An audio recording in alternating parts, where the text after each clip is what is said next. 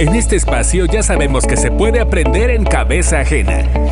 Si quieres hacer crecer tu negocio o piensas emprender, aquí encontrarás las mejores herramientas y tips que te permiten impulsar tu idea y llevar tu proyecto a otro nivel de la mano de nuestros especialistas.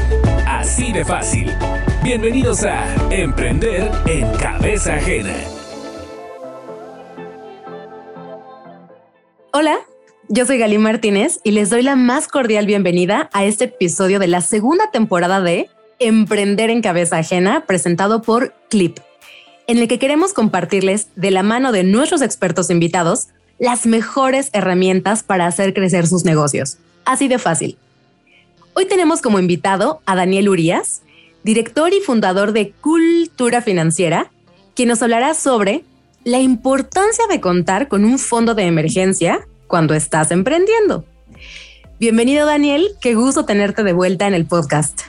Muchísimas gracias Gali, como siempre también gracias a Clip por la invitación a este podcast que la verdad está, está increíble y ojalá que muchos, muchos más emprendedores y emprendedoras lo, puedan escuchar, replicar y aprender mucho justamente en cabeza ajena, ¿no? De los que ya hemos cometido errores, aciertos y, pues creo que sí, en este caso sí es muy importante eh, aprender de, lo que ha ocurrido en otras experiencias y poder aplicar a nuestro emprendimiento lo, lo mejor que se pueda.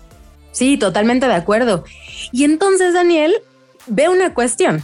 O sea, no basta ahorrar en general, sino que es altamente recomendable tener un fondo de emergencia. Pero antes, por favor, cuéntanos qué es y por qué es tan importante para los emprendedores.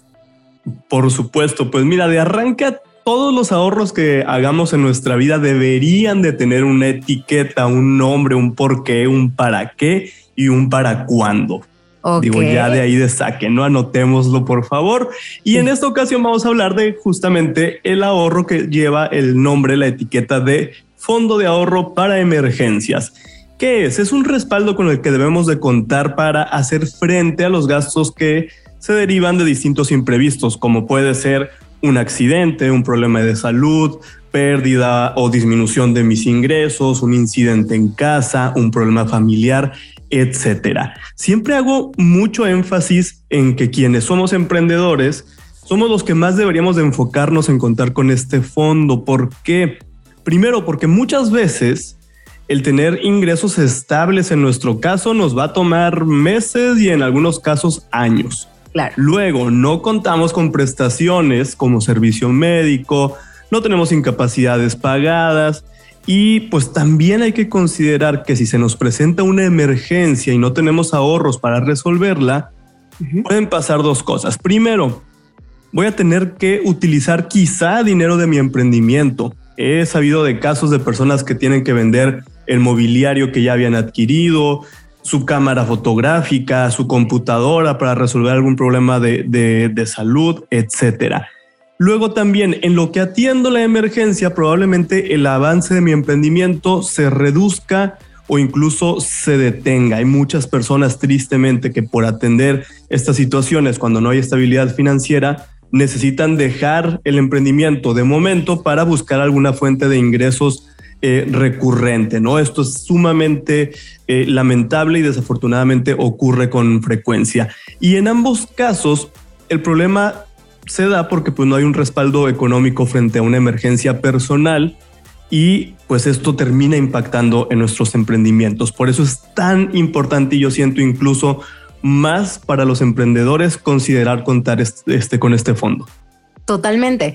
De hecho, hay una frase por ahí que me recuerda mucho una enseñanza de, de, ser prevenidos, previsores, que es la prudencia, en este caso de gastos, es la correcta planeación del futuro. Entonces puede aplicar muy bien para que no, no nos agarren curva, como dice la expresión. Completamente de acuerdo. Súper bien.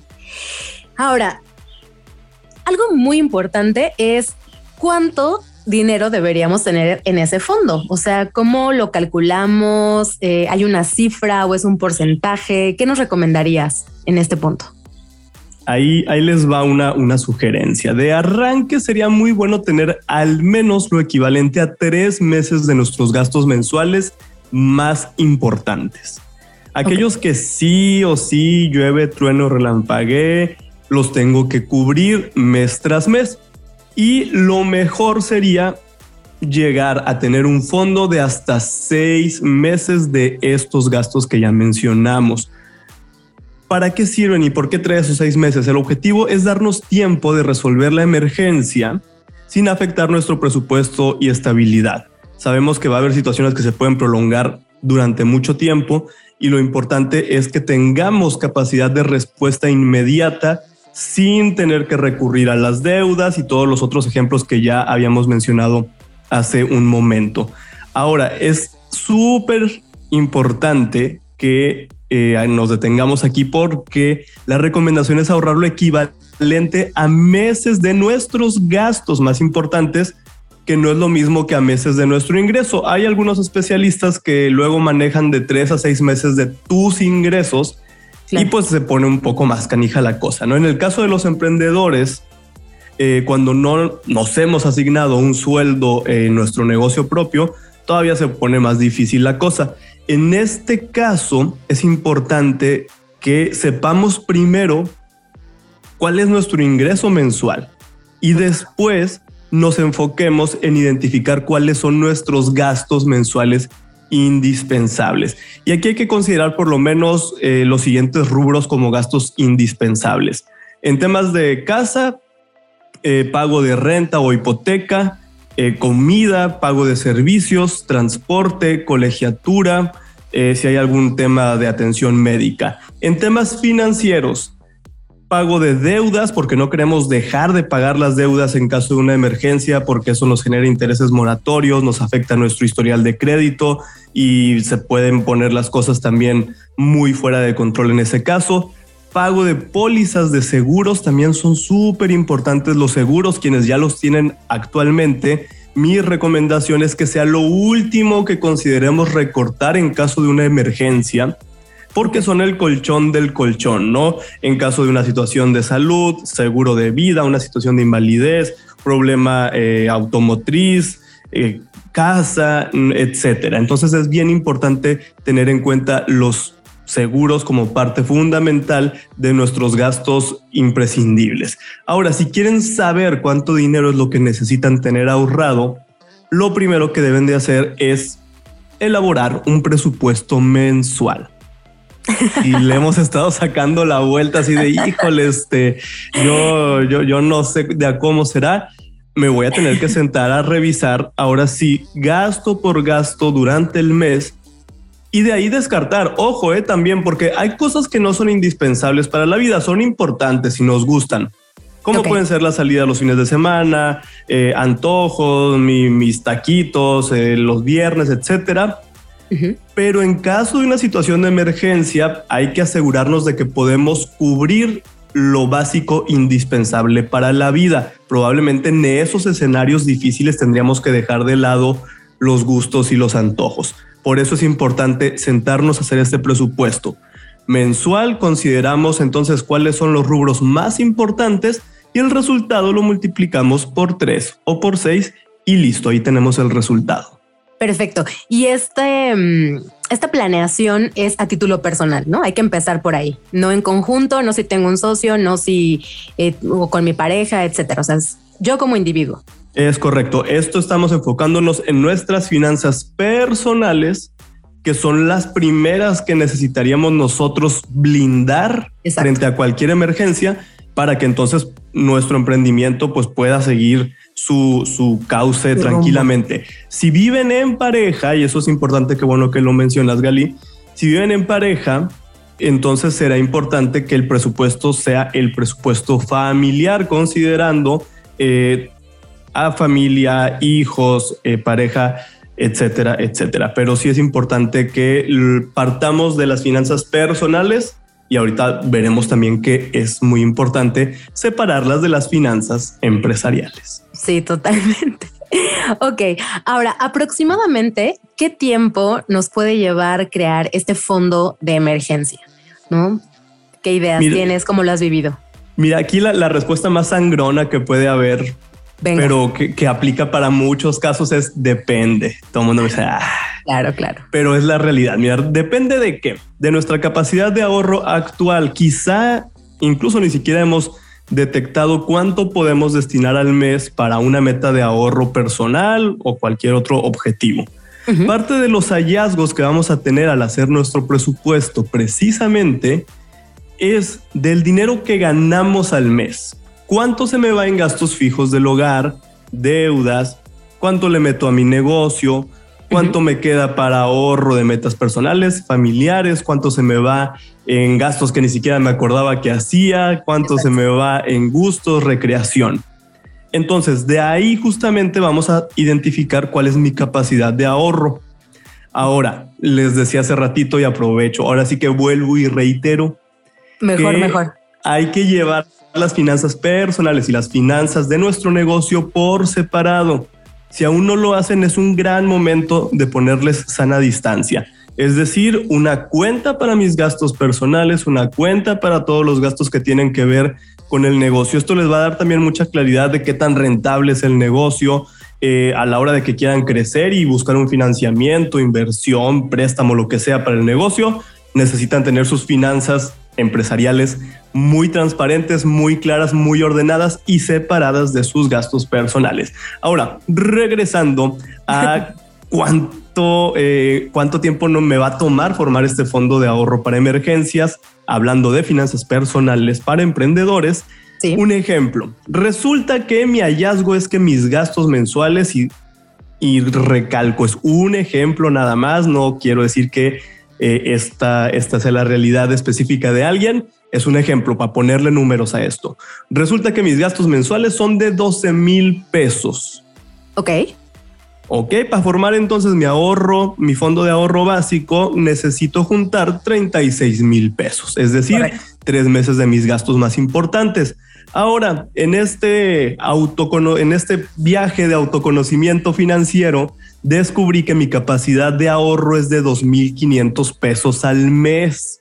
Esto significa entonces que me tomaría alrededor de 14 meses cumplir mi objetivo de formar mi fondo de ahorro.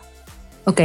O sea, en 14 meses con esa capacidad de ahorro mensual, 2.500 pesos, yo lograría completar 36 mil pesos. Ok. Y por ejemplo, si alguien tiene una capacidad de ahorro variable, y a veces puede aportar más y a veces puede aportar menos. ¿Eso, también se vale? por supuesto, y aquí es bien importante justamente. Eh, de arranque digo, en este escenario donde veíamos con números, aportaciones fijas, eh, parece mucho tiempo, pero si somos constantes y nos damos cuenta en el mes número 5 ya habremos completado el mes 1 de fondo. Y ya es un respaldo muy, muy bueno. Ahora, esto que mencionas es muy importante. Eh, igual dices, híjole, es que es una eternidad, 14 o 20 o 25 meses.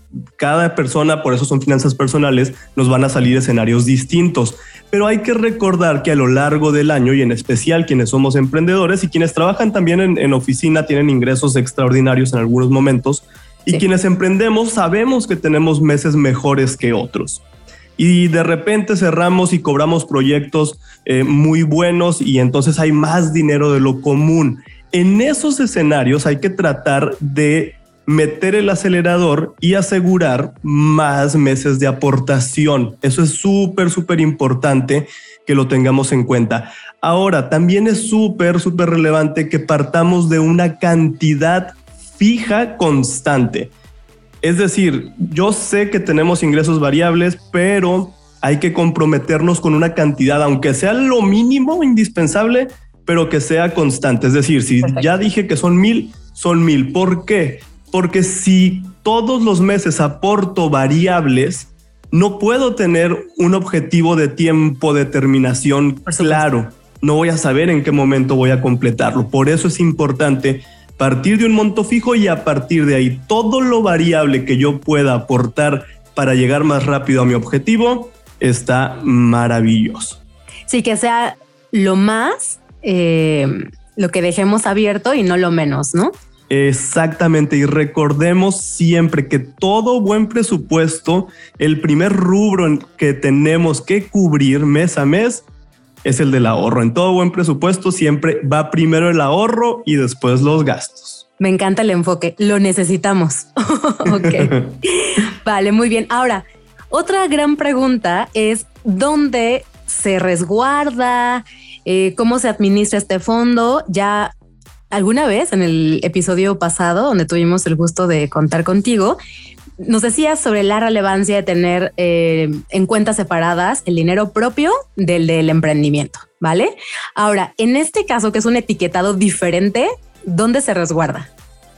Muy bien, pues mira, eh, primero, eh, debe de estar, esa lana debe de estar en un lugar donde podamos disponer rápidamente de ella precisamente porque la necesitamos para resolver emergencias. La emergencia no nos va a esperar de aquí a que hagamos ahí trámites y pasen días y días y días. Claro. Pero ojo, esto no significa que debamos tener el dinero en casa, porque ahí corre un montón de riesgos también el dinero. Primero que se me antoje gastármelo, que me invente una emergencia que no es de emergencia y me lo gaste.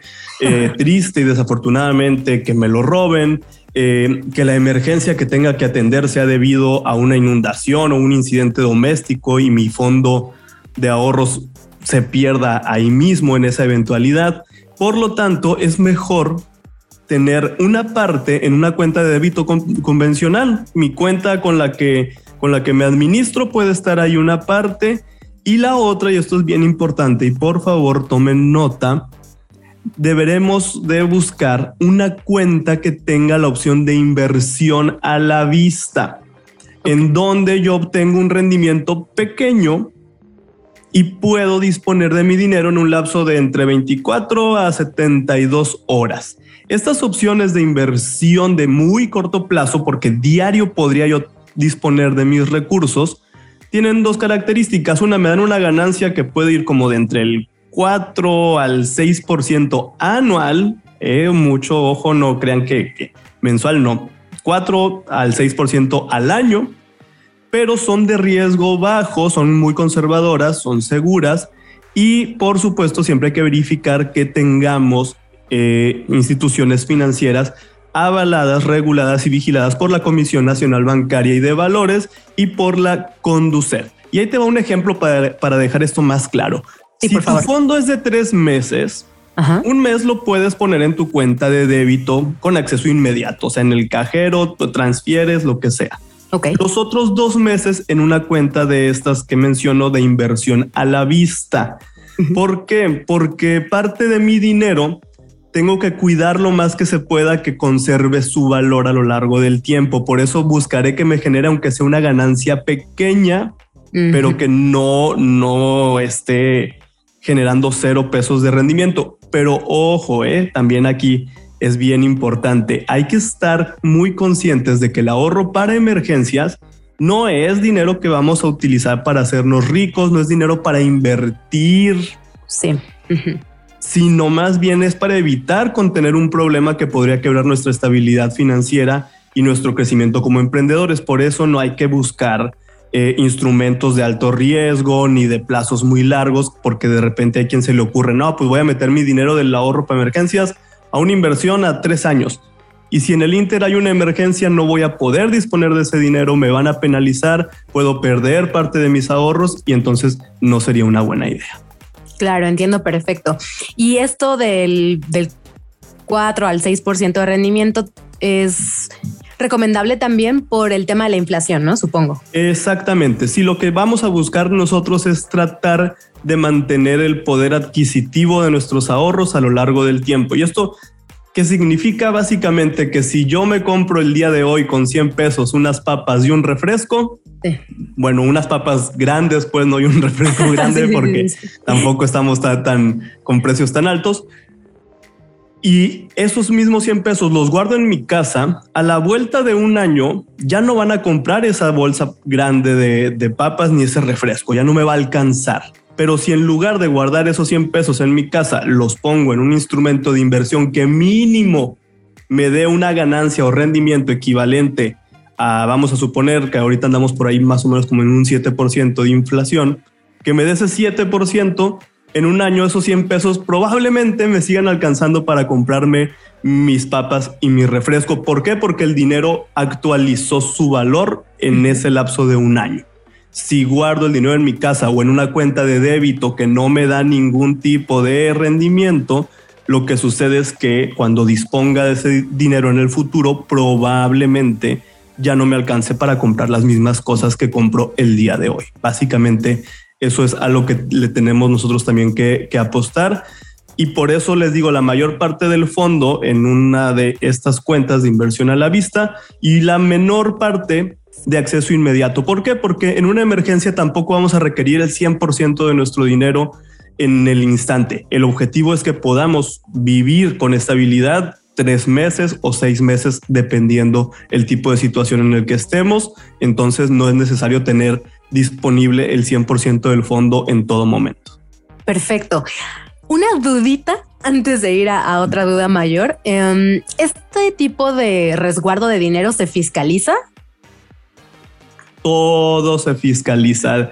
Eh, es importante, digo, y esta es una, una, una mención en general para los emprendedores tengan en orden su situación fiscal, siempre busquen asesoría, acérquense a expertos que les puedan eh, guiar sobre cómo mantener su situación fiscal en orden. Sí, eh, el hecho de tener una cuenta de débito, eh, eso pues ya me pone también en la mira de las autoridades fiscales y en este caso hay instrumentos de inversión a la vista con unas condiciones muy, muy, muy benévolas, digamos, en donde no hay comisiones, en donde eh, realmente la retención de ISR que se hace es del menos del 1%, es decir, o sea, es nada. Nada, casi. Nada comparado con el costo de tener el dinero guardado en nuestra casa, que ahí sí verdaderamente perdería considerablemente su valor si no es que nos lo gastamos antes o pasa algo de lo que ya hablábamos hace ratito. Perfecto. Me aclaras muchísimo, nos aclaras muchísimo, estoy segura. Ahora, finalmente, ¿también se debe tener un fondo de ahorro para emergencias del emprendimiento? Sí, definitivamente es algo importante, ¿no? En esta separación, en esta sana distancia que hablábamos de nuestras finanzas personales a las de nuestro negocio, también significa que debemos de hacer un presupuesto de nuestro emprendimiento.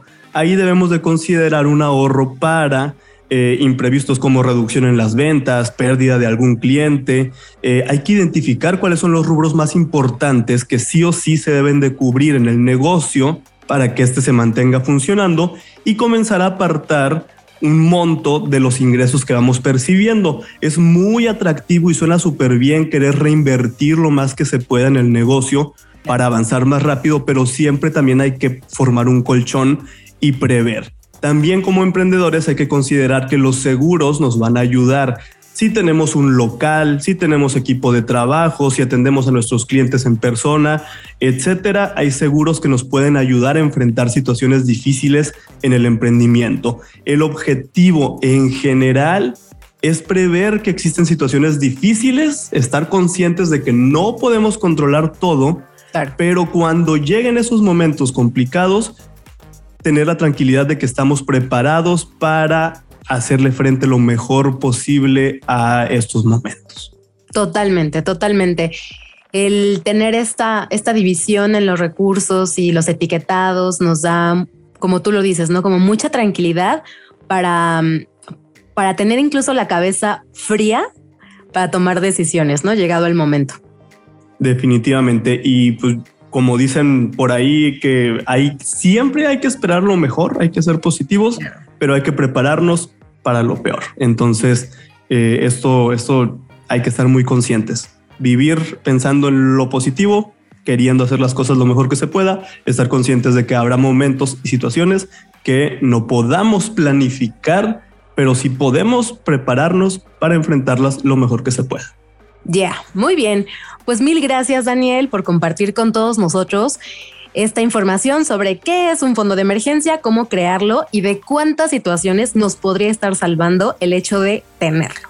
Muchas gracias. Mil gracias a ti, Gali, y también gracias a Clip por la invitación nuevamente a su podcast Emprender en Cabeza Ajena. Mil gracias. Súper. Pues se despide Gali Martínez. Gracias especiales a quienes nos escuchan. Recuerden compartir el episodio y los esperamos en el siguiente. Chao. Esto fue Emprender en Cabeza Ajena, presentado por Clip. Los esperamos en nuestro siguiente episodio.